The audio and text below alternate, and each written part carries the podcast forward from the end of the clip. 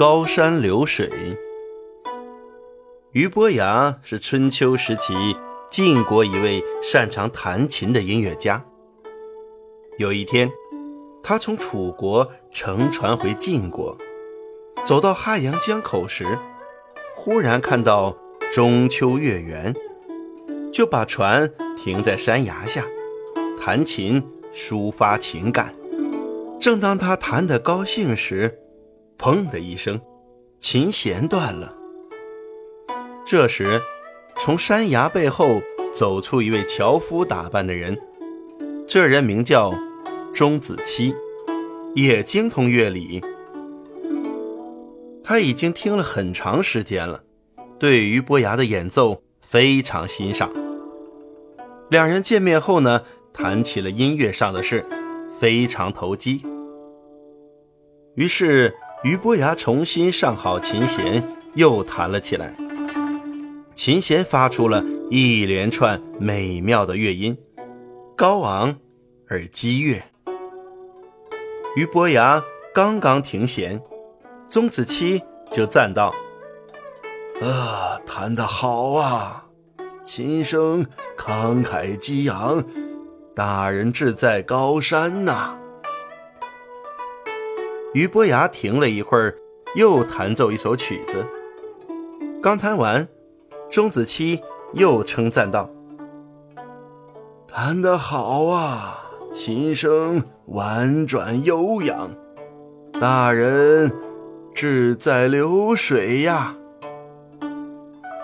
钟子期两次都说中了俞伯牙的心事。俞伯牙推开琴，站起来，连声说道：“失敬失敬，我险些错过一位高人呀！”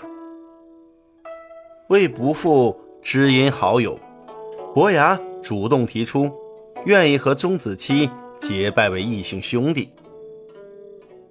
第二年中秋，伯牙很想念子期，因此又去拜访他。一路上。伯牙兴奋不已，只恨船速太慢太慢了。谁知上岸一打听，子期竟然在几个月以前去世了。伯牙十分悲痛，失声痛哭，一路跌跌撞撞，寻到了子期的墓地。伯牙在子期的墓前哭了很久。然后让童子拿来琴，流着泪为子期弹奏了一支曲子。弹完，他双手举琴，猛力向祭台摔去。从此以后，失去了知音的俞伯牙再也不弹琴了。高山流水，这个成语出自列子的《汤问》。